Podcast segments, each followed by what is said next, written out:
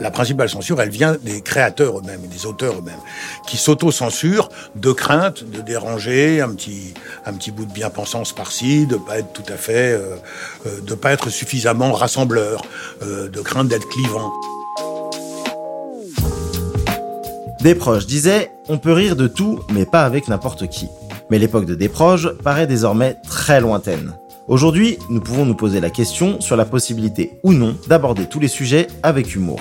La France, pays de liberté d'expression, semble pourtant soumis à un mal profond. Et si la disparition des censeurs avait laissé place à pire, l'autocensure? Vous écoutez le podcast du festival d'humour L'Hilarius. Ce festival du groupe GF Productions fait rire le Grand Lille chaque année.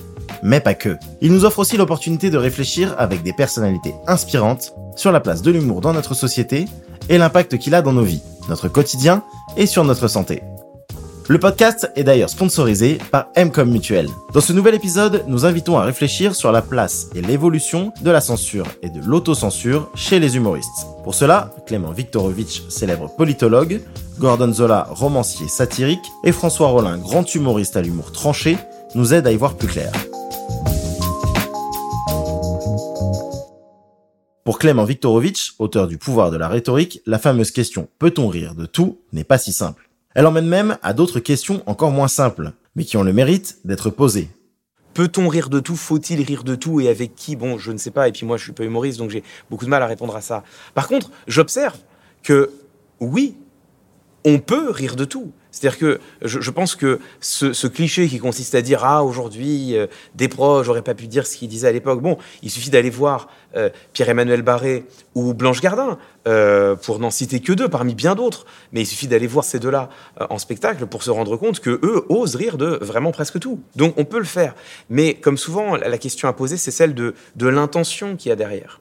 et ça évidemment c'est c'est une question qui n'a, pas de solution simple, qui n'a même pas de solution tout court, parce que comment définir avec certitude une intention? Comment savoir si l'humour a pour seul objectif de faire rire et, et si elle s'exerce avec bienveillance? Et auquel cas on peut rire avec, même si c'est nous qui sommes l'objet de la blague. Ou comment déterminer si au contraire, derrière l'humour, il y a un message?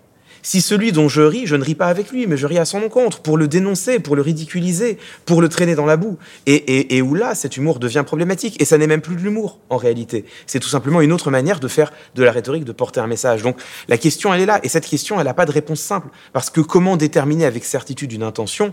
Comment savoir précisément si la personne est dans la bienveillance ou la malveillance? D'ailleurs, le sait-elle elle-même? Et est-ce que nous savons toujours exactement pourquoi nous faisons de l'humour? Je suis même pas sûr de cela. Donc c'est une question qui, je crois, est un dilemme. Comme tout dilemme, elle n'a pas de réponse euh, euh, arrêtée. Mais par contre, je pense que c'est une bonne chose de continuer à se la poser. Gordon Zola est un personnage, un écrivain passionné de satire. Ses romans ne se préoccupent pas du politiquement correct, ne s'excusant pas de dénoncer avec humour ce qu'il considère comme des injustices, au risque de s'exposer aux critiques et accusations. Pourtant, ce qu'il redoute par-dessus tout, c'est l'autocensure. Je pense qu'on doit tout dire grâce à l'humour. Aujourd'hui, le, pire, euh, c'est qu'il n'y a pas de censure. Et en réalité, derrière cette bonne nouvelle, qu'il n'y a pas de censure, c'est une mauvaise nouvelle, parce qu'elle a été remplacée par l'autocensure, qui est bien pire. Si euh, on sait aujourd'hui qu'on n'a pas le droit de dire, par exemple, Macron est un con, si c'est euh, répréhensible, et qu'on peut se retrouver en prison en, disant ça, on ne le dit pas, mais on le dit de façon différente. C'est-à-dire qu'on tourne autour du pot. On sait où est l'ennemi, on s'amuse autour. Mais on a le droit de dire ce qu'on veut. Par contre, il y a tellement d'associations qui d'ailleurs sont financés euh, souvent par l'État, euh, de minorités, que du coup, les, gens s'interdisent, ou les, artistes, ou les humoristes, ou les, enfin, les artistes en général, et donc c'est pire que tout, en réalité, parce que l'autocensure est pire que tout. Autrement, si on accepte ça, on peut tout dire. Moi, je, dis tout ce que je pense dans mes livres. Hein. Pour l'instant, je n'ai pas grand mérite, puisque, un, euh, je publie pas à, 10 millions d'exemplaires, donc je suis moins vu, euh, moins repéré, et puis il faut accéder aux livres, de toute façon. Donc, oui, c'est moins immanent qu'une chanson où on entend tout de suite le truc. Là, il faut quand même euh, trouver le bouquin, le lire, euh, et puis, et puis s'y choquer éventuellement. Donc ça, il y a plus d'étapes déjà. Pour François Rollin, qui a fait sa carrière sur la notion de liberté, il faut avoir du courage pour résister au chant des sirènes. L'autocensure n'est imposée par personne d'autre que par l'artiste lui-même. Mais pour autant, il n'estime pas qu'on puisse dire n'importe quoi, n'importe comment. La liberté d'expression, c'est celle qu'on se donne. Euh, le, la plus grande censure aujourd'hui, elle est exercée avec les limites de, ce, dont j'ai parlé tout à l'heure, c'est-à-dire les limites des, censeurs et des ayatollahs qui viennent vraiment vous, vous coupez la, vous coupez la parole, mais ils ne sont pas si envahissants que, que ça. Et sinon, la principale censure, elle vient des créateurs eux-mêmes, des auteurs eux-mêmes, qui s'auto-censurent de crainte de déranger un petit, un petit bout de bien-pensance par-ci, de pas être tout à fait, euh, euh, de pas être suffisamment rassembleur, euh, de crainte d'être clivant. Alors donc, je ne veux pas parler de ça, mais ça c'est un sujet clivant, pas parler de ça. Et donc, effectivement, ça aussi, ça, c'est, c'est quelque chose qui, qui appauvrit drôlement et qui euh, enlève une, une liberté. Je dirais, la plupart des ne peuvent s'en prendre qu'à eux-mêmes lorsqu'ils disent euh, ben, on peut plus rien dire. Si, si, on peut toujours tout dire. Il suffit d'avoir les couilles, de le dire.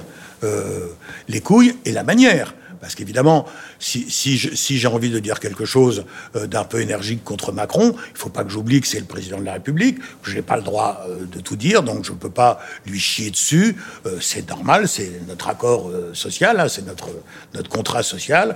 Je lui dois un minimum de courtoisie, un minimum de respect, que je dois d'ailleurs aussi à l'ensemble de mes compatriotes. À partir du moment où j'ai la manière euh, est suffisamment euh, courtoise et bienveillante, et bah, j'ai le droit de, dire ce que je veux, et je peux dire ce que je veux, y compris, euh, ce, ce sera peut-être pas très bien accueilli par, le, par la victime ou par la personne concernée, mais c'est un droit, on peut simplement, évidemment, pour ça, bah, faut se, faut se donner ce droit, faut, faut prendre la place, faut, faut prendre l'espace.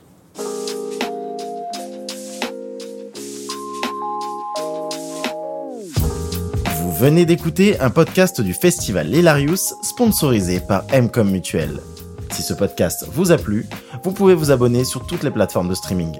Et pour plus de contenus similaires et exclusifs, suivez le festival Hilarious sur les pages Instagram et Facebook.